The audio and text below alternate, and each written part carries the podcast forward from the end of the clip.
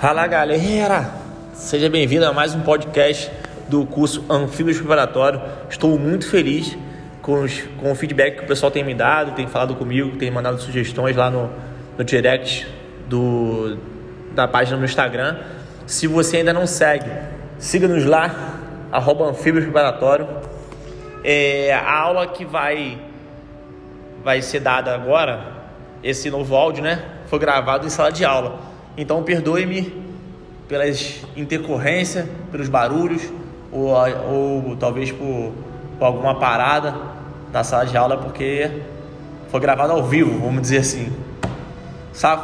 Então, muito obrigado por tudo, muito obrigado aí por mais um, uma audição e aguardo a sugestão dos senhores em relação à aula, pedidos de aula, a aula que você tem mais dúvida. É só colocar lá no direct do Instagram que eu estarei gravando essa aula. Valeu? Obrigado aí e boa aula para os senhores.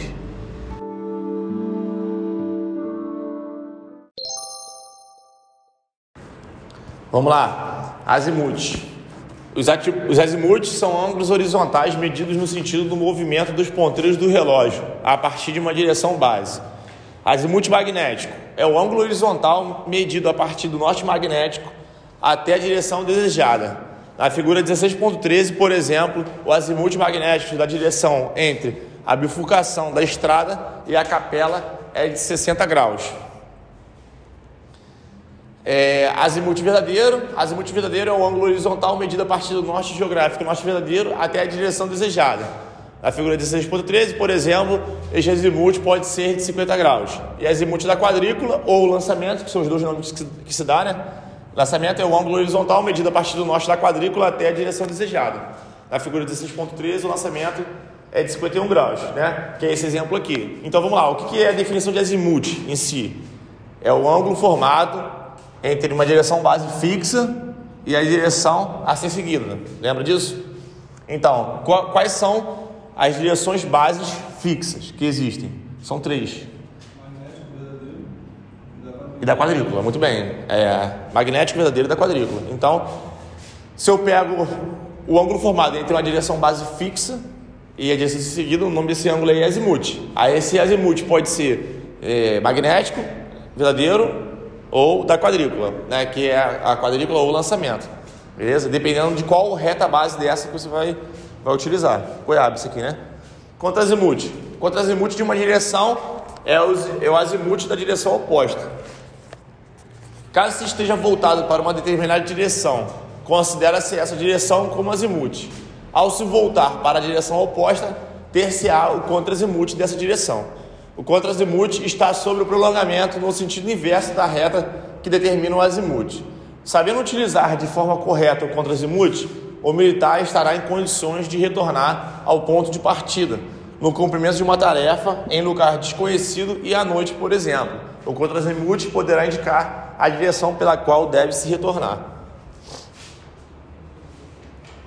Para se encontrar o contra-azimuth, basta somar 180 graus ao azimuth quando este for menor que 180 e subtrair quando este for maior que 180.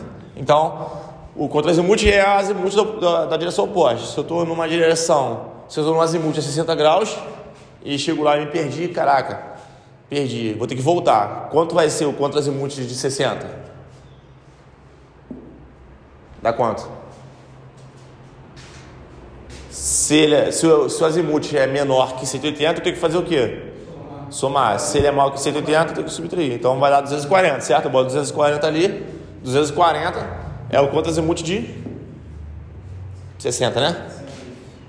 Não, de 80 que eu falei. Cara, agora até eu me perdi. 60. 60, isso aí. Beleza? E aí, se for menor que 180, é, se for maior que 180, eu subtraio, beleza? Então vamos lá. Se o azimuth é 160, quanto vai ser o contra-azimuth dele? 160 mais 180, certo? E se o azimuth for 180, quanto que é o contra-azimuth? Soma ou diminui? Se for 180? É. Se for menor que 180, eu somo. Se for maior que 180, eu diminuo. E se for 180? Se eu botar 180 mais 180, dá 360. Se eu diminuir 180 menos 180, dá zero. E aí, quanto é? E por que não diminuir? Porque não é maior que 180. Mas também não é menor que 180, é 180. 360 e 0 é a mesma coisa, pô. 360 e 0 é a mesma coisa. 360 é a volta toda. E os, aqui, aqui é 0 e. Então lá, bússola.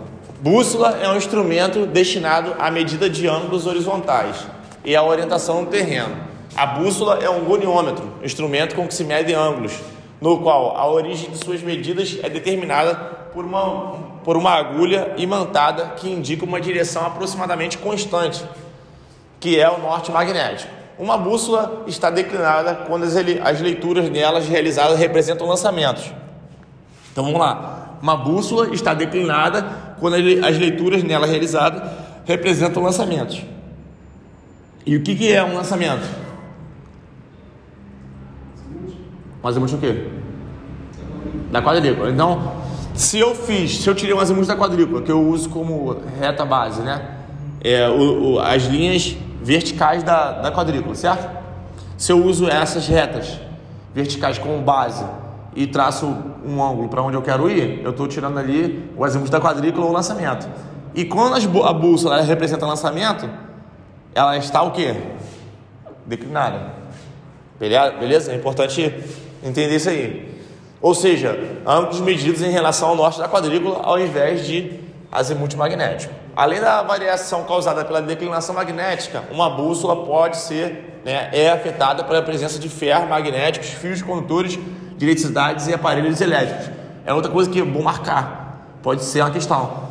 De acordo com, é, complete corretamente a lacuna a seguir. Além das variações causadas pela declinação magnética, uma bússola é afetada pela pontinho pontinho. Aí vai vir lá, letra A, entendeu? Presença de ferros magnéticos, fios condutores de eletricidade e aparelhos elétricos. Certas áreas geográficas possuem depósitos de minério, tal como o ferro, que podem tornar uma bússola imprecisa quando colocada próxima a elas. Consequentemente, todas as massas visíveis de ferro ou campos elétricos devem ser evitados quando se utiliza uma bússola. A bússola é composta, né? Composição da bússola. A bússola é composta por cinco partes. Marca aqui também, importante. Caixa, limbo, graduado, né? Caixa, limbo graduado, agulha imantada, estilete sobre o qual gira a agulha e os acessórios que variam para cada tipo de bússola. Uma, uma das bússolas em, em uso no corpo de funcionários navais é a Silva. Denomina-se limbo a peça graduada em graus ou em milésimos, seguidamente da esquerda para a direita, no sentido do ponteiro do relógio, no qual se leem os azimuths. Condições para utilização. Para que uma bússola possa ser utilizada apropriadamente, deverá satisfazer determinadas condições, as quais devem ser verificadas previamente. São elas. Então, quais são as condições para a utilização de uma bússola? Centragem ou centralização, sensibilidade e equilíbrio, beleza? Centragem e centralização. Verifica essa condição lendo as graduações indicadas pelas duas pontas da agulha sobre as diversas partes do limbo. A diferença entre essas leituras deve ser constante e igual a 180. Caso contrário, o instrumento está mal centrado. Ou seja, se uma parte do ponteiro, se a parte do ponteiro está marcando 1, a outra parte do ponteiro tem que estar tá marcando o quê? Sempre uma diferença de 180, certo? Se uma parte do ponteiro aqui está marcando 1, a outra tem que estar tá marcando 181. Beleza? Se aqui está marcando 0, aqui tem que marcar 180. E por aí vai. Isso aí é, é a condição para verificação da centragem ou centralização. A sensibilidade comprova-se esta condição aproximando um objeto imantado e afastando-o. Quando em bom estado, a agulha sofrerá um desvio e voltará à sua posição inicial, após algumas oscilações. E tem a situação do equilíbrio. Uma bússola está em perfeito equilíbrio quando colocada em posição horizontal, a agulha conserva-se nessa posição. Caso uma das pontas da agulha fique mais baixa, não permitindo sua livre rotação, é necessário pôr um contrapeso procurando o equilíbrio da agulha. Os cuidados com a bússola. Além das recomendações anteriores quanto ao afastamento de fontes de interferência, há cuidados especiais quanto ao manuseio. As visadas com a bússola devem ser feitas na posição horizontal esse procedimento deve ser observado para que as leituras dos azimuths não sejam distorcidos, distorcidas. As bússolas de deverão ser conservadas em ambiente livre de umidade e não sofrer choques. Medida de um azimuth. Para se medir um azimuth com a bússola Silva, procede-se da seguinte maneira. Segura-se a bússola com o espelho aberto e inclinado cerca de 50 graus em relação à caixa. Questão de prova. Marque 50 graus. Por quê? A gente bota a caixa assim, né? Aí, para quem não, não, não se atenta a esse detalhe, aí o cara vai olhar e, porra, é mais ou menos 75 graus, 35, 45, mas tu nunca ia chutar 50 aqui. Se tu olhar ali visualmente como a gente está acostumado a usar, não parece ser 50 graus, entendeu? Mas é 50 graus. Visa-se a seguir o mesmo, ao mesmo tempo o objeto desejado e o espelho. A visada do objeto é feita observando pelo entalhe da mira. Antes de se determinar o azimuth, deve-se nivelar a bússola para tal, através do espelho. Faz-se com, faz com que a imagem do ponto central fique sobre a linha de centro do espelho. Sem mover a mão e olhando pelo espelho, gira-se a caixa até que a seta da direção norte-sul, né, não agulha, fique sobre a agulha, coincidindo a ponta vermelha com o norte da seta. E pode-se então mover toda a bússola, porque o azimuth já está registrado, facilitando a sua leitura. Alguma dúvida aqui? De botar o azimuth? Você serve onde? O Maitá, pô. Não tem dúvida, né? Para tirar azimuth, né? Medidas de um contra-azimuth. A bússola também permite determinar o contra-azimuth lendo-se no limbo o valor do ângulo que fica na extremidade oposta à linha divisada. Marchar segundo o azimuth. Suponha-se que se está num determinado lugar do terreno e que se precisa alcançar um outro afastado daquele cerca de um quilômetro. Sabe-se também que esse segundo lugar se encontra no azimuth 60. Basta, portanto, que se marche segundo o azimuth de 60 já determinado. Para tanto, deve proceder da seguinte maneira: inserir no limbo graduado da bússola o azimuth dado. Sem mover a mão e olhando pelo entalhe, girar o corpo até que a agulha é conhecida com a, com a seta norte-sul, não é isso? Tu vai botar ali o 60 ali na, na travinha, né? E vai, vai até o norte, pá, bater lá com o norte-sul lá, beleza? Através do entalhe da mira, observa-se um ponto do terreno que seja notável para tê-lo como referência do lugar que se deseja alcançar. Se não tiver, se for à noite, ou se for no deserto do Saara, tu tiver, quem é que vai ficar o cara lá como referência? O homem ponta, muito bem. A direção a ser seguida é a desse ponto notável observado pelo entalhe da mira. E caso, ao se olhar na direção do lugar a ser alcançado, não for possível observá-lo diretamente, segue-se segundo a direção do azimuth até um ponto notável do terreno que será utilizado como referência inicial. Após atingir este ponto, utilizando o mesmo azimuth, tenta-se localizar o local desejado. Não sendo possível, repete-se o processo até que se consiga localizá-lo.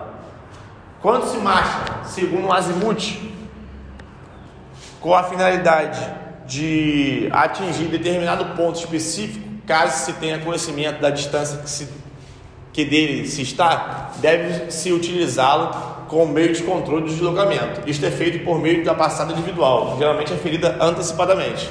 A ferição consiste na verificação do número médio de passos que cada indivíduo executa ao percorrer em terreno variado uma distância pré-estabelecida, normalmente 100 metros. Para marchar à noite, segundo o azimuth, é preciso estar em condições de visar pontos à frente, tal como feito do dia. Entretanto, em face da visibilidade reduzida, isso se torna mais difícil, impondo que os pontos visados sejam em maior número e mais próximos um dos outros. Na escuridão, se a escuridão for tal que impeça as visadas sobre pontos de referência no terreno, deve-se empregar um companheiro, né, o homem ponta, à frente, a pouca distância e determinar que ele se desloque para a direita ou para a esquerda até situar-se no azimuth desejado. Essa operação deve ser repetida até que seja possível identificar um ponto de referência no terreno. À noite, geralmente, não é possível fazer avisar através do entalhe da mira da bússola, como se faz durante o dia, e nem é necessário. Basta voltar a bússola para a direção a seguir, de modo que fiquem no mesmo alinhamento o operador as três marcas luminosas existentes na bússola, duas em cada lateral da seta e uma na agulha imantada, e o ponto de destino. Beleza? Então quem está falando aqui é justamente sobre se for usar um ponto de referência à noite, certo? Fala também sobre a passada individual, né? Que tem que ser aferida antecipadamente, aqueles 100 metros, aqui lance da passada dupla. Saber como se orientar em campanha e usar com propriedade uma carta topográfica pode significar em certas circunstâncias, ser capaz de sair de situações difíceis, em que a direção certa é fator preponderante para o sucesso. Antes de utilizar uma carta, ela deve ser colocada em posição tal que suas direções coincidam com as do terreno. Isto poderá ser feito de duas maneiras: com o auxílio da bússola ou por meio da utilização de pontos notáveis do terreno. Então, para você orientar a carta, a gente se orienta a carta de duas formas: pela bússola ou por meio de utilização de pontos notáveis do terreno. Importante, pode ser questão de, questão de prova, marquem aí. A operação de ajustar a posição da carta ao terreno chama-se orientação da carta. Então, o que é a orientação da carta? É a operação de ajustar a posição da carta ao terreno. E pode ser de duas formas, certo? Auxílio da bússola ou pontos notáveis do terreno. Que pode ser feita de comparação do terreno com a carta, procurando estabelecer a semelhança entre ambos. Entre ambos. Isso é, é, é viável quando existem no terreno, existindo no terreno, acidentes cujas representações figurem na carta. Nesse caso, é necessário que o observador identifique primeiro na carta a sua posição aproximada para depois fazer uma observação em torno de si com esta, a fim de colocar em um mesmo alinhamento o objeto visado e sua correspondente representação da carta. Então, galera, como é que se orienta a carta com pontos notáveis de terreno? Tu vai olhar a carta ali e tu vai ver que, caramba, tá aqui marcando aqui, Escola Amazonas. A Escola Amazonas está aqui, vou ver a carta, direção mais ou menos essa, é, farmácia, farmácia, curso, safo, orientei, né? Só que nem sempre seria possível, porque se tu estiver no meio de uma Amazônia, como é que tu vai se orientar, né? Com pontos notáveis. Aí, a gente vai usar a segunda, a segunda forma, que é pela bússola. Para tanto, para se orientar através da bússola, né? Para tanto, desdobra-se a carta sobre uma superfície plana, coloque-se sobre ela a bússola com a declinação já inserida. De modo que um dos lados da caixa da bússola fique tangenciando a reta base vertical de uma das quadrículas. Depois, girando-se o conjunto carta-bússola e conservando-se a bússola no mesmo local, procura-se fazer com que a seta da agulha imantada coincida com a marcação do norte verdadeiro. Quando houver a coincidência, a carta estará orientada. A orientação da carta poderá ainda ser feita dos, é, por meios expeditos. O Sol, por exemplo, ao nascer, define aproximadamente a direção leste e ao se pôr, a direção oeste. Conhecidas essas direções, basta, basta que para elas se dirija a margem direita da carta, no primeiro caso, se for o leste, né? E ou esquerda no segundo caso, se for o oeste, para que se tenha a carta mais ou menos orientada. Ainda com o sol e com o auxílio de um relógio devidamente certo, pode-se determinar a direção norte. Basta que, conservando-se a graduação das 12 horas na direção do sol, se identifique no terreno a direção da linha bissetriz que divide ao meio o ângulo formado pela direção do Sol, 12 horas, e a do ponteiro das horas, contada no sentido do movimento dos ponteiros. Essa bissetriz define a direção norte-sul. Faxina isso aqui, né? Durante o dia, entre as 9 e as 3 da tarde, a posição do Sol define em relação ao observador os planos que contêm respectivamente as direções nordeste e noroeste. Um processo prático para se materializar essas direções é o prolongamento da sombra de um objeto posto na vertical nessa ocasião. Também, outra falha também, se torna um pouco mais preciso. Outro processo é o dos ventos regionais, dominantes que normalmente sobram na mesma direção e com isso possibilitam a orientação. O minuano, vento muito conhecido no sul do Brasil, já vi questão assim também de simulado. Qual é o nome do vento muito conhecido no sul do Brasil? Minuano sobra de oeste, sudeste para este nordeste. A observação de vários fenômenos naturais, quase todos relativos ao movimento do Sol, também permite conhecer a grosso modo no hemisfério sul, a direção norte. Os caules das árvores, as superfícies das pedras, os moirões das cercas e as paredes das casas são mais úmidas na parte voltada para o sul, porque só recebem luz e calor do sol na face voltada para o norte. Do mesmo modo, os animais, ao construírem seus abrigos, o fazem com a entrada voltada para o norte, abrigando-se dos ventos frios do sul e recebendo diretamente o calor e a luz do sol. Durante a noite, a orientação sem auxílio da bússola é feita principalmente por meio da lua ou das estrelas. A lua, em seu movimento aparente, nos dá aproximadamente as mesmas identificações que o sol, principalmente em sua fase cheia, quando se pode observá-la em sua plenitude. A constelação do Cruzeiro do Sul proporciona uma boa e fácil orientação. Qualquer que seja a sua posição na esfera celeste, a determinação do polo sul se obtém prolongando-se em quatro vezes e meia a distância entre as estrelas que se correspondem à altura da cruz. O pé da perpendicular baixando pelo ponto fictício que limita esse prolongamento sobre o horizonte nos indica a direção sul, conforme demonstrado na figura. Então, vou pegar essa aqui entre a, topo, né, vamos assim, e o, e o pé da, da, cruz, vai dividir quatro vezes e meia, né?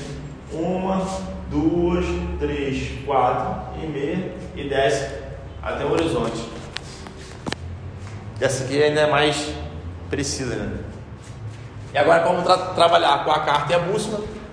Determinação dos azimuts dos elementos representados na carta. Anteriormente descreveu-se como determinar o azimuth de uma direção ao terreno com o auxílio da bússola. Para agora ver-se-á como achar o azimuth de uma direção sobre a carta. Na figura 16.21 é um trecho da carta do qual pode ser observado dois elementos: uma casa, sede da fazenda dos rios e uma ponte. O azimuth magnético na direção casa-ponte pode ser obtido de acordo com a seguinte sequência. A primeira coisa a fazer é traçar uma reta na carta, ligando a casa do ponto A e a ponte do ponto B, como mostrado na figura. Em seguida, orientar a carta. Após isso, colocar a bússola aberta sobre a carta, de tal modo que a borda graduada fique sobre a linha traçada na carta e a tampa montada para a ponte. E a seguir, gira-se um anel serrilhado até que a seta indicadora do norte coincida com a agulha. O ângulo indicado na escala no ponto onde se está intercepta a linha do centro da bússola, no lado da articulação da tampa. Será o azimuth. Aqui, alguém tem alguma dúvida? Botou aqui, né? Fez a reta. Fez a reta, botou a, a bússola. Fez o que agora? Girou ah, então o norte, beleza? O que marcar aqui é o azimuth, não é isso? Vocês que são de infantaria aí, comunicações, me corrijam se estiver errado. Uma outra situação envolvendo o uso da carta da bússola seria a necessidade de localizar na mesma carta um outro ponto chave, do qual se sabe estar situado no seu pé de uma elevação junto a uma trilha no azimuth 119 graus da ponte, citado no caso anteriormente. Ponto B. Nesse caso, observe o seguinte passo: orientar a carta, colocar a bússola sobre a carta orientada com a lateral da caixa tangenciando a referida ponte. É, sem tirar a bússola de sobre a ponte, girá-la até que a agulha marque os 119 graus azimuth d'água e traçar uma reta sobre a carta utilizando a lateral da caixa. O ponto que essa reta tocar no sopé da elevação após cruzar a trilha é a exata localização do ponto que você deseja identificar na carta. Por exemplo, utilizado no relatório de água. Também não tem mistério, né? Agora, determinação de ponto de estação, isso aqui é muito importante para a artilharia, né? A artilharia usa muito isso aqui. Ah, os caras de comunicações vão lá também, não vão para a artilharia para auxiliar? Ou as, ou as comunicações da própria artilharia lá? Não, é, as comunicações vão para a artilharia para fazer a questão da. Também da comunicação, né? da comunicação, né? Muito bom. Determinação do ponto de estação. É de grande importância saber o lugar onde se encontra o observador. Um bom processo para determinar para a determinação exata dessa posição na carta é o conhecido por interseção ré, que consiste no seguinte: orientar a carta de uma bússola, procurar dois acidentes no terreno à frente que estejam representados na carta com exatidão. Com a bússola, visar o primeiro acidente no terreno e obter o azimuth. 4. Colocar a bússola sobre a carta orientada com a lateral da caixa tangenciando a convenção cartográfica que representa esse acidente. Sem tirar a bússola desse ponto, girá-la até que marque o azimuth obtido. Marcar na carta, a lápis, uma reta representando o azimuth. E 6. Repetir todo o processo para o segundo acidente. Assim procedendo, encontrar-se-á o ponto de cruzamento entre as duas retas que será o ponto de estação do observador. Então, o cara orientou a carta ali, né? Aí identificou os dois pontos notáveis no terreno, que está bem representado na carta, tirou o azimuth de um, beleza? Aí vai botar o azimuth ali naquele ponto e traçar uma reta. Vum, aleatório. Vai tirar o azimuth de outro, vai botar, vai identificar e vai fazer a reta. O, o ponto de cruzar essas duas retas aí é o ponto de estação. Só de fantasia também está acostumado, tá? Já fizeram isso no terreno já? Já. Pra... Orientação quando em movimento numa viatura. Quando se deslocando em uma viatura, pode-se errar o caminho mesmo quando a estrada dispõe de placas indicadoras para os motoristas, os motoristas, devido à maior velocidade de movimento. É comum também desorientar-se em uma região desconhecida.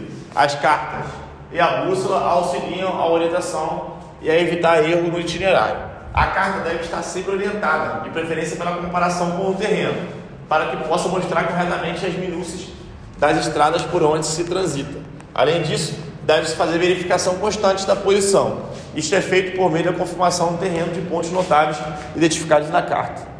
O uso do odômetro da viatura pode medir as distâncias rodadas entre esses pontos, anotando os valores em uma caderneta ou sobre a carta, e as comparando com as medidas tomadas na carta entre esses mesmos pontos. Contribui para a rapidez dessas verificações e o controle eficaz do deslocamento. Pela medida da carta, na carta, da distância entre o ponto de partida e o de destino, né, ou de referência, o motorista pode saber qual a distância que deverá percorrer antes de mudar de direção. Se tiver o cuidado de observar a marcação do odômetro antes de partir, estará em condições de decidir com menor probabilidade de erro quando mudar de direção. Se o motorista não acompanhar as distâncias percorridas, verificando constantemente o odômetro, não poderá tomar uma decisão correta e oportuna. Lá, lá, lá, né? Ali, marcar a quilometragem, quando estiver se orientando, por, por odômetro, para saber a distância, tal, tal, tal. Aí, giro do horizonte, é a identificação com o auxílio da carta dos diversos acidentes do terreno, desde de estação até a linha do horizonte. Definição de giro do horizonte, que é importante saber. De carro, caiu, né? Aí, viu? Marquei. Para executá-lo, deve-se ocupar uma posição que tenha dominância de vista sobre a região a ser identificada. Agora eu te pergunto: quando tem o comandamento da, da região a ser identificada, eu estou num ponto na, do, do topo, é, como que é? é? Topográfico ou militar? Quando está no ponto mais alto? Não, quando eu estou no ponto onde tem o comandamento sobre toda a área. Militar. É o militar, certo? O topográfico é o mais alto, mas nem sempre o mais alto é o que tem o comandamento da área toda, certo? O topográfico é o que tem a área toda. Beleza? Isso aí cai lá na, no aspecto tático do terreno, certo? Que é, é aquela visão aproximada e visão afastada, né? É a característica da. Da operação. Então, beleza. De início, determina-se o ponto de estação por um dos processos anteriormente indicados e orienta-se a carta. Feito isso, realiza-se uma verificação sumária dos acidentes circunvizinhos mais notáveis, identificando-os com a carta para se ter a certeza de que a orientação da carta está correta. O trecho a ser identificado deve ser dividido em setores, e dentro deles inicia-se a identificação do mais próximo para o mais afastado, da esquerda para a direita. Importante também. A ajuda do horizonte é do mais próximo, o mais afastado, da esquerda para a direita, beleza? observando esse critério, todos os acidentes serão observados e poder-se-á realizar a completa identificação do terreno com a carta. Sabe, senhores? Até aí, alguma dúvida?